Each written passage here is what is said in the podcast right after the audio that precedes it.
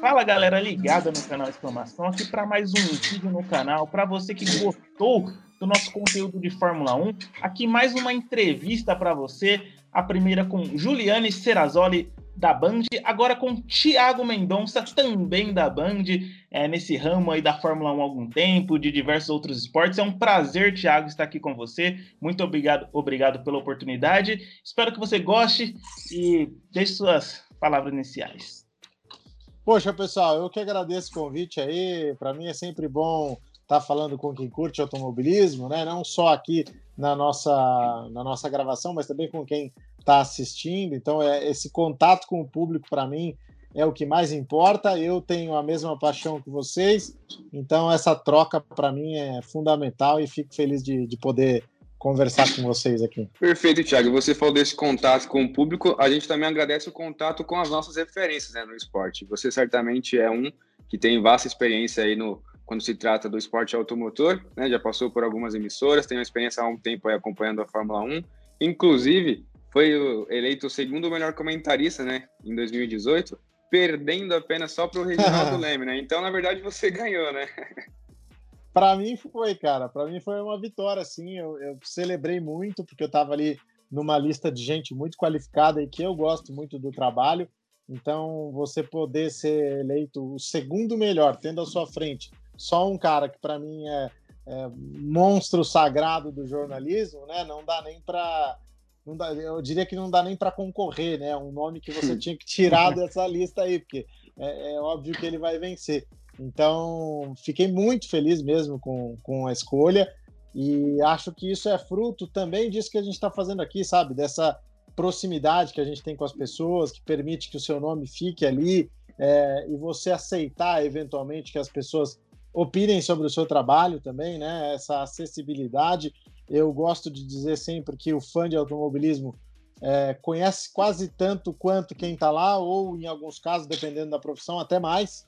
Então, se alguém que está te assistindo manda uma mensagem, diz: olha, presta atenção nisso ou presta atenção naquilo, é, é importante você ler, né? Você entender o que está acontecendo e, e, respeitar essa opinião. Então, acho que isso também faz diferença, né? Essa relação que eu, que eu tenho por interesse mesmo, por estar por, por estar afim de, dessa troca, me ajuda muito nessa, nesse crescimento que, que eu venho buscando já há tanto tempo, né? Perfeito. Inclusive, você é editor né, do anuário do Automotor do Regi, né? Inclusive, quando lançou na live recentemente, já comprei, só estou aguardando chegar ah, a, a, dessa temporada. É, eu queria falar um pouquinho do início da sua carreira ali, né? Você que começou um pouco tarde, né? Logo com 14 anos de idade já estava aí na área na rádio na sua cidade natal. Queria que você contasse um pouco até a sua estreia ali também em 2005 na Rede TV, né? Você começando já como repórter comentarista das transmissões. Conte um pouquinho para a gente aí. Bom, é muito legal isso, porque assim que eu me apaixonei pelo esporte, foi paralelamente que eu me apaixonei pelo jornalismo também. Então eu quis juntar as duas coisas. Eu falei, eu tenho que ser jornalista e quero trabalhar com o que eu amo, que é o esporte a motor. Então, basicamente, eu passei a perseguir esse sonho ali na infância ainda, tentando entender o que, que eu podia fazer, como é que eu poderia me tornar um jornalista, e ligava para as pessoas e perguntava e corria atrás de, de ter alguma informação, né?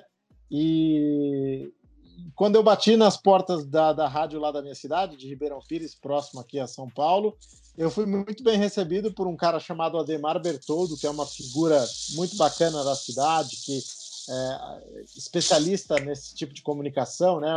O cara que mantém a rádio já há muitos anos, e a gente sabe a dificuldade que é manter uma rádio comunitária no Brasil, e eles manteve essa rádio lá e me deu as primeiras oportunidades. Falou: não, você quer fazer? Então começa já, já vai se desenvolvendo, já vai treinando. E na época eu tinha 14 anos e ia fazer os boletins lá na rádio de Fórmula 1, então fui, fui ganhando espaço, ele foi me convidando para cada vez mais coisas, para fazer alguns jornais da casa, fazer alguns é, programas esportivos lá, fui desenvolvendo essa minha capacidade, né, e, e, aprendendo cada vez mais lá, até que eu pude alçar voos maiores, né, depois fui para a Rádio ABC, depois acabei conhecendo um cara chamado Dinho Leme, que é irmão do Reginaldo Leme, e o Dinho tinha uma agência de assessoria de imprensa É, o Dinho me contratou como estagiário, aí no caso eu já tinha 16 anos, e comecei a trabalhar como estagiário lá para ele. Comecei a conhecer as pessoas, a, a ter cada vez mais trânsito no mercado, até que em 2005 eu consegui essa vaga na Rede TV, inicialmente para transmitir o campeonato de picapes que tinha aqui no Brasil, Pickup Racing, e também o Troféu Maserati. Então foram as duas primeiras participações que eu tive na época como repórter ainda, né? Depois é que eu fui para a posição de comentarista. Então foi foi um privilégio muito grande e me lembro com carinho até hoje desse desse início tanto lá atrás na, na rádio em Ribeirão, quanto também com o Dinho, com a assessoria de imprensa e por fim aí na, na Rede TV. É, e a Jovem Pan foi onde você se destacou, né? Onde você teve esse crescimento principal, assim, é, a visibilidade, e não só cobrindo a Fórmula 1, também Copa do Mundo, futebol. E eu queria te perguntar se, entre todas as modalidades, o, a Fórmula 1 é a sua preferida. A Fórmula 1 é minha paixão, não dá para não dá para negar, enfim, é só você olhar aqui minha decoração no meu escritório, é, não, não dá para mentir. Embora eu esteja usando uma camisa de futebol, né? Coincidentemente, da, da Celeste Olímpica do Uruguai, é, mas a minha paixão é, é, o, é o automobilismo, sem dúvida alguma. Agora, a passagem pela Jovem Pan ela foi muito legal e muito marcante para minha carreira por dois motivos. Primeiro, que quando eu disse ali que eu me apaixonei pelo jornalismo, faltou dizer que foi ouvindo a Jovem Pan que isso aconteceu, porque na época, nos anos 90, o garoto que gostava de Fórmula 1 não é igual hoje, que você tinha acesso, que você tem acesso a veículos lá de fora, que você tem muita informação na internet, tem o YouTube. Nessa época não tinha nada. Então a única forma de se obter informação além da transmissão de TV era no rádio, com os boletins que os caras faziam. Então eu, eu ficava ali ligado na Jovem Pan com o Flávio Gomes, com o Theo José, com a turma que trabalhava lá e pegando essas informações, eu via o dia inteiro para esperar os boletins e, e me apaixonei pelo jornalismo ouvindo a Pan. Então, quando eu fui convidado lá em 2013 para fazer parte da equipe de transmissão, eu me senti muito honrado e cumprindo um sonho, né? atingindo um objetivo, que era estar tá lá na rádio que, que me fez ser jornalista. Então, tá ao lado lá do Felipe Mota, Cláudio Karsug, uh, Christian Fittipaldi, que era a equipe da transição da Fórmula 1 na época, isso para mim foi, foi maravilhoso. E, e é isso, me deu uma visibilidade maior também em relação ao que eu vinha tendo até ali. E principalmente a questão de fazer os outros esportes também me, me colocou numa posição de me testar como jornalista também em outras áreas. E aí eu posso te dizer, sem dúvida alguma, que o fato de ter feito a cobertura da Copa de 2014 me transformou assim como jornalista, sabe? Pessoalmente, não, não para consumo público, mas de satisfação pessoal porque por mais que a minha paixão seja a Fórmula 1, a Copa do Mundo é a Copa do Mundo, não tem, não tem comparação. É o maior evento esportivo do mundo e você tá lá, você poder desempenhar um trabalho é, em cima disso, que pode ser consumido pelas pessoas do país todo, é, isso para mim foi uma, uma satisfação, uma alegria muito grande. E vou te dizer, cara, eu, eu espero repetir isso mais para frente. É, não estou nesse caminho, porque estou muito focado no automobilismo e é onde eu gosto de estar, mas eu no futuro quero, quero voltar a trabalhar assim, com futebol, com Copa do Mundo, quem sabe Olimpíada, uh, enfim, a, a, vida, se Deus quiser, é longa e dá para dá para sonhar bastante. Perfeito. Eu queria que você falasse agora também um pouquinho sobre o seu projeto no YouTube, né? Para quem não conhece ainda, você tem o, o canal Primeiro Instinct, né? Que você criou no ano passado, em março. E desde então é um conteúdo diferente, né? Onde você aborda até a linguagem do público ali de uma forma até descontraída, é, humorado, bem humorada, né? Já está beirando aí a 19 mil inscritos e conta com mais de um milhão de visualizações. Como que está sendo para você essa experiência? Ah, tá bem legal, porque é o que eu falei aqui, né? Eu gosto de ter essa troca, essa interação. E no YouTube ela é diferente de, de tudo, assim. Eu, eu sinto que eu tenho muito mais proximidade com quem eu estou falando, com quem está me ouvindo. Às vezes a rádio, a televisão, ela meio que coloca ali uma distância entre você e a pessoa, né? Querendo ou não, é, é difícil. Por mais que hoje você tenha as ferramentas de interação, Twitter, enfim, próprias, próprias mensagens por hashtag, é, não é a mesma coisa. Então, no YouTube é, é, um, é um lugar onde eu posso agir de uma forma mais natural, como a gente está trocando aqui uma ideia, né? Então isso é diferente. Você não precisa ser tão didático, você não precisa explicar muito do que você está falando. Então, sei lá, hoje, por exemplo, é, vou postar um vídeo a respeito da, da Sauber, é, da história da Sauber. Não preciso explicar muito quem foi a Sauber, porque quem entrar lá é o cara que gosta, é o cara que é fã. Então a linguagem é outra. Você pode se permitir muito mais. Então tem sido muito divertido isso, tem sido divertido trazer esse tipo de conteúdo com essa linguagem e recebendo o retorno da galera, né? Eu até comento que eu celebrei o meu primeiro dislike quando aconteceu. Por quê? Porque eu acho que é o, é o sinal de que tem gente te assistindo que teoricamente não está nem aí para você. Então, assim, enquanto você só tem like, só elogio, só gente que gosta, é, são só os seus amigos, as, as pessoas que você está compartilhando. Então, a partir do momento que vem gente que critica, que discorda da sua opinião, que dá o dislike, é sinal de que está funcionando, porque você está tendo esse debate, você, você tem uma via de mão dupla ali. Então, é, é uma coisa que me aproxima muito mais e que eu estou curtindo muito fazer. O projeto completou um ano agora em, em março, uh, eu lancei em março do ano passado e tenho suporte total de caras que são assim. É, muito meus amigos e parceiros de carreira e de trabalho, que são o Marcelo Santana e o Rodrigo Saravalli. O Rodrigo Saravalli é diretor do programa Automais, onde eu também trabalho, e o Marcelo Santana é apresentador e criador do Automais. Então, esses caras me convenceram a fazer o canal e são meus parceiraços aí para o que der e vier. Em breve a gente vai ter novidades bem bacanas aí.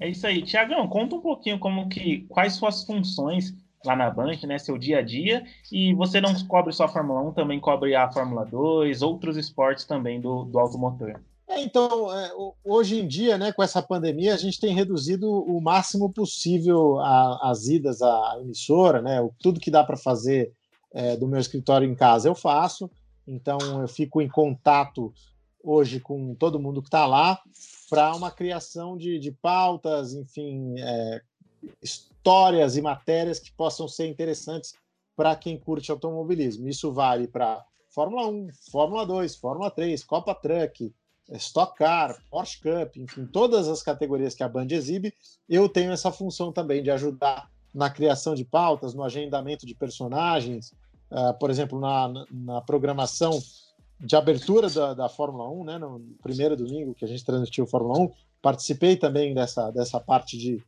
de criar o conteúdo que seria veiculado ali. E, além disso, tem a posição de comentarista das corridas. A gente vai ver ainda durante o ano em quais categorias eu vou estar. Isso depende muito da escala, depende muito da data. Nesse início de ano, comecei fazendo a Fórmula 2 e foi uma experiência bacana porque a gente pôde oferecer algo que ainda não tinha sido visto né, na TV brasileira que foi abrir uma transmissão às seis da manhã com as corridas da Fórmula 2. Aliás, nem com, nem com corrida, treino livre a gente já estava transmitindo. Então, abrir com, com Fórmula 2 e terminar às duas, três da tarde com, com debate, como é que foi o treino da Fórmula 1. Então, isso foi, foi muito bacana. Então, as minhas duas funções lá são essas: é a, a função de criação, junto com a equipe de pauta e reportagem para as matérias que vão para o ar, e, e os comentários, que é o, o que vai para o ar e que, né, que eu estou ali com a minha voz, com a, com a minha imagem, mas é um trabalho bem mais amplo. Agora entrando aqui na temporada 2021 da Fórmula 1, né? Eu queria falar com você, é, no, no Bahrein, a gente viu a força da McLaren e a, a volta da Ferrari, né? A Ferrari ressurgindo, é, mostrando que tem velocidade para brigar. Eu queria perguntar para você, quem você acha que vai terminar na frente assim na temporada e é, qual equipe tem a melhor dupla de pilotos? É a Ferrari com Sainz e Leclerc ou a McLaren com Norris e Ricardo? McLaren e Ferrari, minha aposta é McLaren 100%. Não, não, não preciso nem pensar para responder. Eu acho que a McLaren tem uma possibilidade muito grande aí com os motores Mercedes e com uma dupla muito forte, como você disse, o Norris e o Ricardo. E a Ferrari melhorou, claro, né? A gente não sabe o que rolou naquele acordo com a FIA, dos motores do ano passado, né? Então, a, a impressão que a gente tem é que foram lá e abriram a torneira, né? Tava fechada, agora abriram. Porque os caras, de repente, começam a andar bem de novo e num ano em que, em que as mudanças foram mais nessa área, né? Aerodinâmica e, e motor, já que a estrutura, o chassi ali é o, é o mesmo. Então, é, eu acho que a Ferrari vai, vai performar bem esse ano, mas eu ainda coloco a McLaren à frente. Dupla de pilotos é, é bem difícil, é bem difícil, mas eu diria que a, a dupla Leclerc e Sainz é mais homogênea ali. Você tem uh, o cara que é o Leclerc, que é o grande talento de futuro aí, né? Que é um cara que é uma aposta de, de futuro da Fórmula 1, assim como é o Max Verstappen, assim como é o George Russell. E você tem o Carlos Sainz, que se já não é um cara aí que todo mundo aponta como campeão, também é casca grossa e também entrega bons resultados, né? Então, é, você tem aí dois pilotos muito fortes. Na McLaren, você tem o Daniel Ricardo, que é apontado sim como um futuro campeão, mas a idade está correndo, né? É, de qualquer forma, é, é, um piloto muito competitivo. Só que eu acho que o gap, a diferença dele para o Norris, e eu vou ter a resposta dessa minha opinião esse ano, é, ainda é grande. É claro que o Norris começou o ano melhor, né, andando na frente, mas eu acho que o Ricardo é mais piloto. Então, é, a gente vai, vai ter essa resposta ao longo do ano. Acho que a diferença deles é maior do que a diferença do, dos pilotos da, da Ferrari. Então, se a gente fosse dar uma nota média para cada um, eu ficaria com, com, com, a dupla da Ferrari como a mais equilibrada e a mais competitiva. Inclusive, eu vou fazer também uma pergunta em breve aí sobre o Ricardo, uma curiosidade assim é, individual minha, vou fazer em breve. Aqui falando agora do Hamilton rapidamente, é, se fala na possibilidade do Hamilton conquistar talvez o oitavo título dele na carreira, né, se tornando aí de vez o maior campeão da história da Fórmula 1. Você também acredita nessa possibilidade que ao fim dessa temporada ele é, se consagrando o campeão, tem uma possibilidade dele se aposentar, assim, virar a chave, é, deixar a Fórmula 1 e, e, se sim, assim, pegando esse bom início da Red Bull com o Verstappen, seria então o grande ano dele mostrar que está à altura do Hamilton nessa temporada com a, a, a Red Bull? Sim, para as duas perguntas. É, o ano passado, quando a gente começou a temporada de 2020 e o Hamilton ainda estava sem contrato, é, eu até falei lá no meu Instagram, abri o Stories lá e falei, gente, tá esquisito, esse cara para esse ano. É minha opinião, esse cara vai para esse ano. E não aconteceu, né? As coisas foram uh, rolando, veio a pandemia, adiou o início do campeonato. Ele falou que essa pausa foi importante para que ele refletisse sobre as coisas.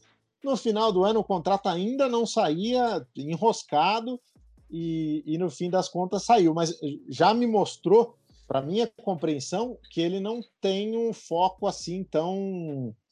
É, vou, tá vou permanecer. Né?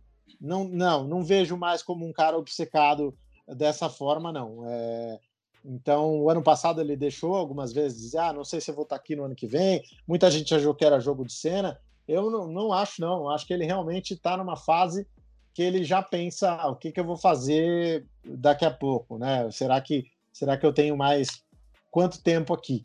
E até por ter se envolvido em muitas causas, que ele, que ele é um cara importante né, para o esporte, é, talvez ele tenha mais tempo de se dedicar a isso enfim, eu acho que ele é um cara que pode sim deixar a Fórmula 1 ao final desse ano, ao final desse contrato, uh, principalmente porque não precisa mais baixar a cabeça para nada, né? Então a, a negociação não está andando, não, não atinge o que ele quer, o que ele quer, ok, então vamos segurar, vamos, vamos deixando e fechou agora, né? Fechou no começo do ano.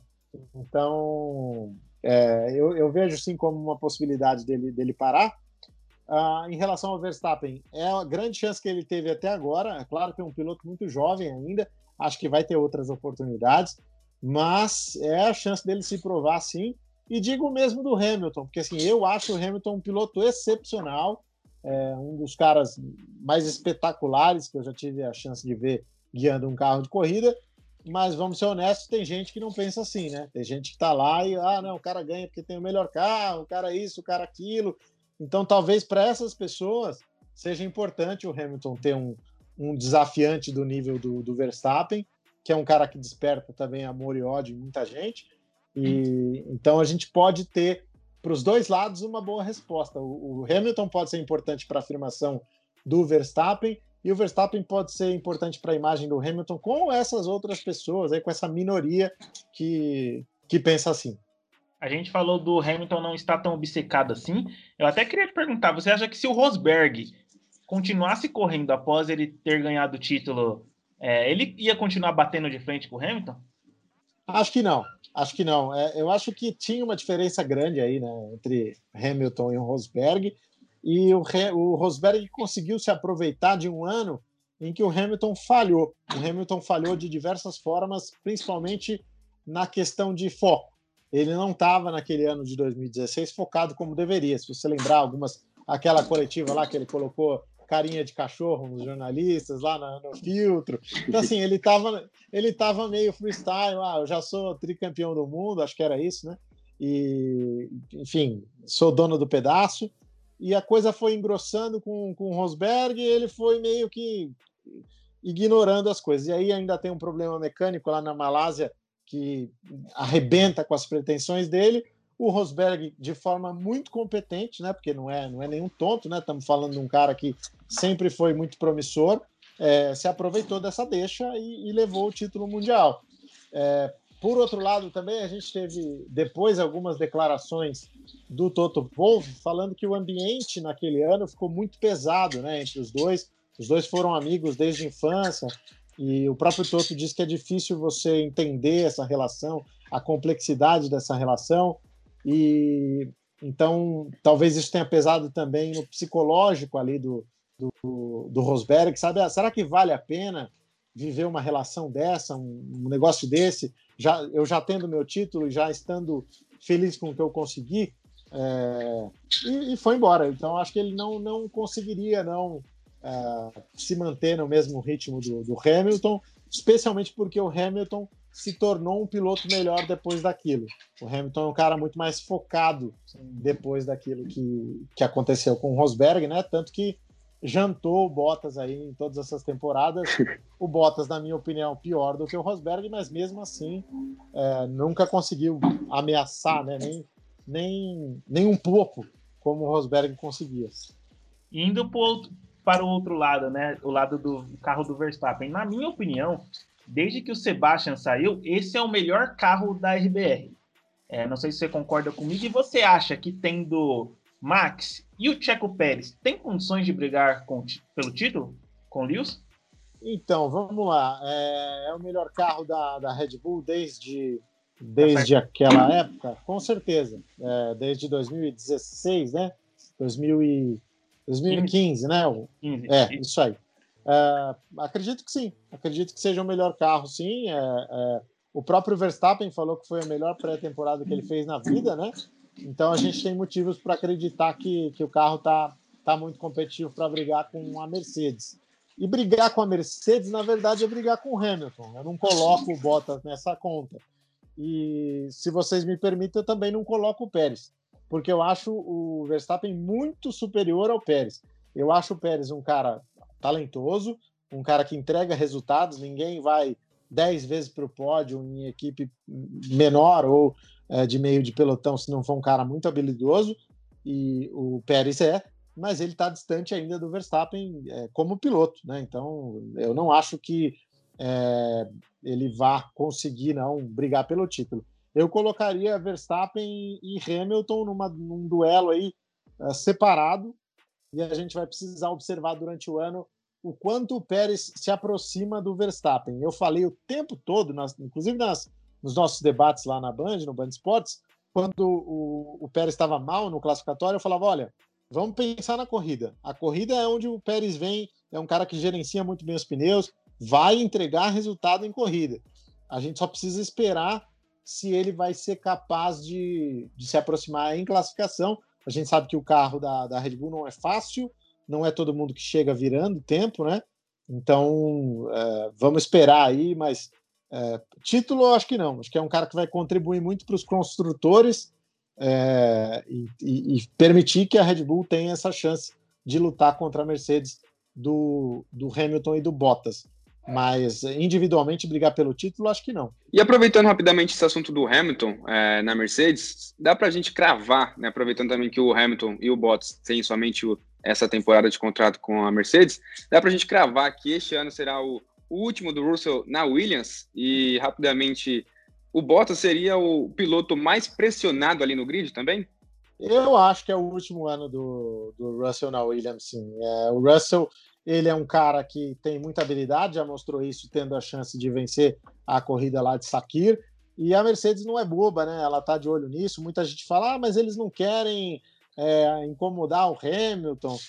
Não, não sei se não querem, com, com essa questão aí do Hamilton também não saber muito bem o que quer da vida, né? E demorar para renovar, enfim, não, não estar mais tão parceiro assim da Mercedes, e a Mercedes também, pelo que parece, não, não estando tão mais disposta a assinar qualquer cheque para ele, é, talvez ela não pense assim, não. Eu acho que o, o, Russell pode ter essa chance sim, no lugar de qualquer um dos dois, caso o Hamilton decida sair, ou no, no, no caso do Bottas. Eu acho que o, o, Toto Wolff, principalmente, que é o dono de grande parte aí da Mercedes, um terço, né?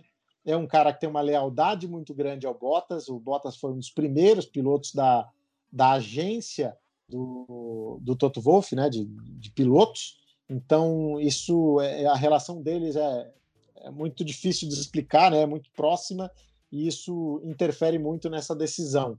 Mas de qualquer forma, é, ele também vê no Russell um grande talento. Ele pode até conseguir outro lugar para o Bottas, por que não? E, e trazer o Russell para a Mercedes. Eu acredito nisso. E te digo uma outra coisa aí que não passa de rumor, mas que a gente ouviu durante alguns meses do ano passado e, e que pode ajudar a fazer essas peças se encaixarem.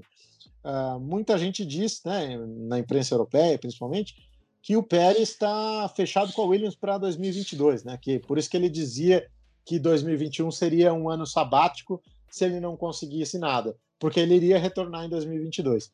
E por enquanto eles têm o Latifi, que é um cara que traz dinheiro, e teria o Pérez. Então, aí você já espirra o Russell e imagino que já esteja no, no radar dele essa vaga da, da Mercedes. Então, acho que tudo pode se encaixar assim para a gente ver o Russell lá em 2022. E você teve no lançamento da Ferrari 488 com o Vettel, e todo mundo fala que ele é muito simpático, que ele é um cara super firmeza, assim, de trocar uma ideia. É, não sei se você concorda com isso. Eu também queria te perguntar o porquê de Sebastian não ter vingado na Ferrari. Claro que ele conseguiu brigar por títulos ali nas três primeiras temporadas, mas eu acho também que na temporada passada não foi só o carro porque a gente via que o Leclerc ele era muito superior ao Vettel com o mesmo carro. Você acha que ele ainda pode brigar brigar pelo, pelo Campeonato Mundial? Eu espero muito que sua resposta seja assim, porque eu torço muito. o Vettel é um dos caras mais bacanas que eu já conheci do, do grid da Fórmula 1. Assim. É um cara muito preto no branco, sabe? Um cara que é, diz o que, o que pensa, mas assim, nunca ofendendo ninguém. Enfim, é, é um cara que que é muito bacana mesmo. Nessa apresentação da Ferrari, inclusive, ele ele estava num restaurante ali próximo e a Ferrari preparou, a Ferrari Brasil, né? Via Itália, preparou uma van para buscá-lo, tudo certo, para ir até o restaurante. E quando o responsável ligou para ele, falou: ah, a van está saindo daqui para te buscar, é, fica pronto aí que, que a gente já passa para te pegar. Ele falou: não, não, não precisa não, já tô, já tô indo. Não, não sai daí, a gente vai te buscar. Não, eu já saí, eu tô, tô andando, tô aqui na rua, tô indo para aí. Então, quer dizer, a simplicidade do cara. O cara saiu de um restaurante nos Jardins em São Paulo e saiu caminhando até a, a Via Itália, ali, uma distância de, sei lá, um quilômetro e pouquinho, na noite de São Paulo. E, e lá foi um cara simpático com, com todo mundo e tal. Então, ele é um cara realmente, assim, que, que eu admiro bastante. E em relação a, ao que ele viveu na Ferrari, eu acho que é, é, acontece com todo mundo, né? A gente viu acontecer com Mansell, com Prost, com Alonso. É, o cara é muito pressionado, os italianos não, não suportam é, a derrota e é, são, são, no bom sentido, maus perdedores, né? E, e acabam trazendo essa pressão para a cabeça do cara. E se o cara não tem um psicológico muito forte, ele, ele vai embora. Então, assim, a gente viu é, o quanto a Ferrari se apaixonou rapidamente pelo Leclerc. Isso deixou Sim. o Sebastian Vettel também, de certa forma, irritado. E de repente, em 2020, ele é demitido por telefone sem nenhuma proposta de renovação, mesmo tendo sido competitivo em 2019. Então, eu acho que aí a coisa foi para o vinagre e a temporada que ele teve me lembrou muito algumas temporadas do Massa na Ferrari, também abalado psicologicamente por tudo que vinha acontecendo, por privilégio ao Alonso, por tudo que ele viveu, enfim. E, e, o Massa foi se reencontrar na Williams. Ele conseguiu mudar de equipe, mudar de astral, teve um carro competitivo e, e mudou, assim, voltou a ser um piloto é, a ponto de disputar vitória lá em Abu Dhabi no fim do ano, fazer pole position lá na Áustria. Então, será que o, o, Vettel vai conseguir fazer isso? Eu imagino que sim, eu imagino que tudo dependa de ter um carro competitivo. Porque enquanto não tiver, isso vai acontecer. O cara vai continuar com é, o psicológico abalado e cometendo erros, como cometeu nesse fim de semana. Então, é, fim de semana da, do, do, do Bahrein. Eu acho que tudo passa pelo equipamento. Se ele tiver um equipamento competitivo, a coisa vai, vai mudar de figura assim. Agora, a minha dúvida pessoal quanto ao Ricardo. Você comentou aí que quando o Vettel percebeu que a Ferrari tinha um apreço maior ali pelo Leclerc, né? O Ricardo, quando percebeu da Red Bull com o Verstappen também, já foi procurar novos ares, né? Eu, particularmente, gosto muito do Ricardo, é meu piloto favorito no grid e tal. Até brinco com, com o Daniel que é, ele é melhor que o Vettel, mesmo sem ter ganhado nenhum campeonato, né? Mas brincando, obviamente. É, desde então, o, o Ricardo está no top 5 aí dos, do mais, é, dos mais valorizados, né? Quando sai esses rankings de salários e tudo mais. Ano passado ele estava até atrás do, do Hamilton e do Verstappen apenas. Hoje está ali no top 5, né? Com essa chegada, o retorno, né? Do Alonso e a chegada do Vettel na Aston Martin. Eu queria saber de você se esse custo-benefício com o Ricardo vale a pena, que ele é muito valorizado desde então. Foi para a Renault com um projeto, ficou dois anos. A primeira temporada não foi nem não foi tão boa quanto se esperava. Na segunda foi boa, terminou bem. E agora foi para a McLaren num grande projeto, né? McLaren que vem crescendo aí desde os últimos anos. E a pergunta final assim é: vale a pena o custo-benefício? Porque eu acredito que essa tão essa grande valorização que ele vem tendo, acredito que em momentos pontuais ele vem assim oscilando, é, assim, oitavo, nono lugar, como a gente mencionou aí há pouco, esse primeiro, essa primeira corrida, ele ficando atrás do Norris. Vale a pena esse custo-benefício com o Ricardo? Vale, eu acho que vale sim. É, é um cara de muito talento, já provou isso, né? Não, não, não é novidade para ninguém. Se a gente pegar as temporadas da Renault, uh, não foi o que eles esperavam? Não sei, porque na verdade em 2019 o Ricardo já conseguiu o melhor resultado da Renault. Foi o quarto lugar lá no, no GP da Itália. Além de ter andado bem em outras provas também, no Canadá largou na frente, Uh, em 2020, o cara conseguiu três pódios, os três primeiros pódios, dois, né? Dois pódios e, e o Ocon fez o outro. É, então a Renault já teve um salto. É, eu, eu, sempre vi o projeto da Renault para 2021, no caso com o regulamento novo. É, isso não aconteceu, o, o novo carro foi passou para 2022 e é o que eles continuam apostando. Então eu acho que o Ricardo meio que se desesperou ali de, de tentar o mais rápido possível e Fala muito mais sobre isso na série, né, na, da Netflix. Oi? Fala muito sobre isso na série da Netflix, inclusive. É, então, ele, ele meio que é isso aí. Ele precisava, ele tem um cara que já passou dos 30 anos, e, e eu acho que ele tá realmente com, com essa cabeça de preciso ser campeão logo. É, eu acho que falhou ali a, a, a comunicação entre ele e a Renault, de entendimento do longo prazo. Então, é o que você falou, não era o que eles esperavam. Eles quem? Provavelmente o Ricardo.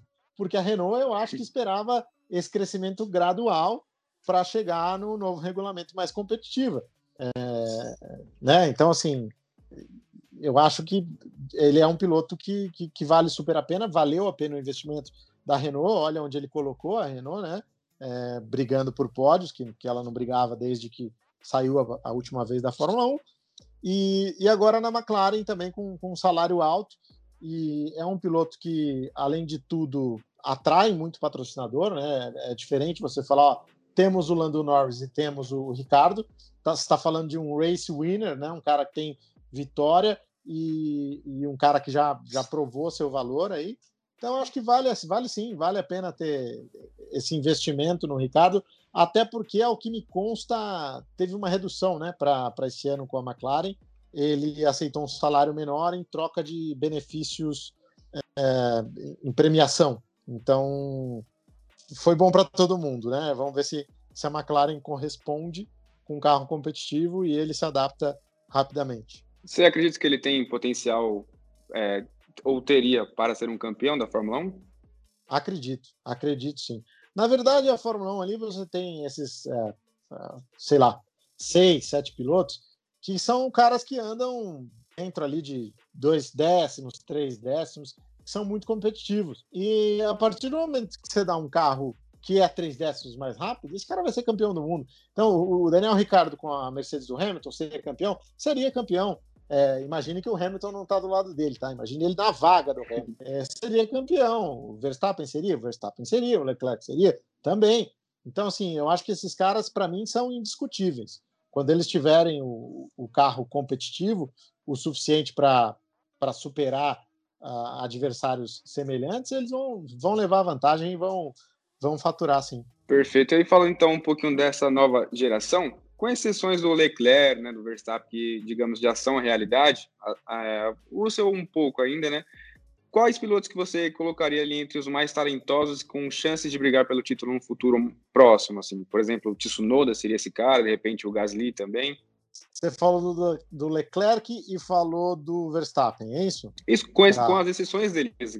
Tá, é, esses aí é isso. Eu acho que são caras já mais do que carimbados como futuros campeões. Uh, eu vejo o Russell com, com possibilidade né, de, de, de, título, até pelo encaminhamento que ele tem na carreira. Uh, o Ricardo, que a gente já mencionou, embora não seja dessa geração, né, seja um pouco mais velho. Uh, o Norris eu ainda não tenho certeza. O Tsunoda, de jeito nenhum, não, não, não acredito nisso. Uh, eu acho que houve uma, um exagero aí em relação ao que ele fez, né, de parte, inclusive, dos meus colegas. Enfim, não é proibido, cada um tem uma opinião. Né? A minha é de que não, não, não foi para tudo isso. Ele venceu as corridas da GP2 e tal, da Fórmula 2, perdão, mas não, não, não é, não é para tanto também. Tudo isso. então, é, é, é, eu penso assim. O Gasly acho que é um cara que tem evoluído, mas também não é, não é para tanto. Não, não diria que é um cara para brigar por título. Uh, é, isso. Eu acho que do grid aí, se a gente pegar o cara que eu mais aposto, assim, que possa vir a, a, a fazer frente e tá com esses caras é, é o Russell mesmo, sabe?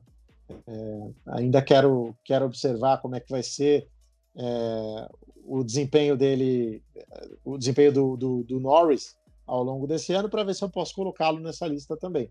Mas por enquanto só o, só o Russell e o Ricardo que já é de uma outra geração. E agora falando um pouquinho aqui sobre o próximo GP o da Emília Romagna, que na temporada passada Hamilton venceu com sobras. É, o que esperar desse GP? É ele que voltou ao ao calendário na temporada passada. E você acha que vai ter alguma novidade? Na temporada passada, as duas Alfa Romeos pontuaram nesse lá na Itália. É, tivemos o um acidente lá do Russell também, né? Sim, o Verstappen abandonou. É...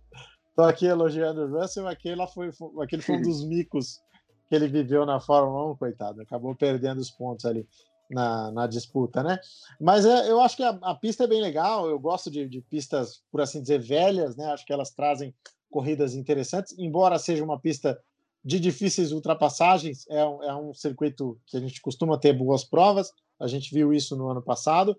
A minha maior curiosidade é buscar a resposta do tamanho da diferença entre Mercedes e Red Bull. Eu acho que a gente ainda não tem essa resposta porque a vantagem do, do Verstappen no classificatório foi muito grande lá no, no Bahrein. Durante a corrida, você tem aí diversas informações desencontradas, né? A Red Bull dizendo que é, não estava com a performance total do carro, mas também não sei se a Mercedes estava. Então, assim, a Mercedes ainda tem muito para evoluir. Então, eu acho que a gente vai começar a ter algumas respostas importantes e, e essa é a minha curiosidade se, se a gente vai ter a, a distância entre as duas equipes mais esclarecida e, e também como é que o Verstappen reagiria numa nova vitória do, do Hamilton, porque a gente tem esse sistema de pontuação que é muito cruel né, para quem não vence. Aliás, essa era a ideia mesmo. Naquela época que a gente tinha 10, 8, 6, é, o cara chegar em segundo ou chegar em primeiro fazia pouca diferença dependendo da estratégia que ele estivesse seguindo e quem fosse o primeiro colocado. Hoje, se você chega atrás, você está 7 pontos atrás do cara. Então imagina, o Verstappen sai de lá 14 atrás do Hamilton, já, já começa a, a preocupar, já é, não sei, mas deve ser a diferença dele pro, pro Bottas no ano passado, né? Então já, já pode decidir um campeonato. Então é, eu acho que vai ser interessante como é que, como é que eles é, reagem a isso. Mas eu acho que a Red Bull tem tudo para andar bem. É uma pista que, que eles andam muito bem, né? Andaram bem o ano passado. E tenho curiosidade para ver como é, que, como é que sai essa briga aí.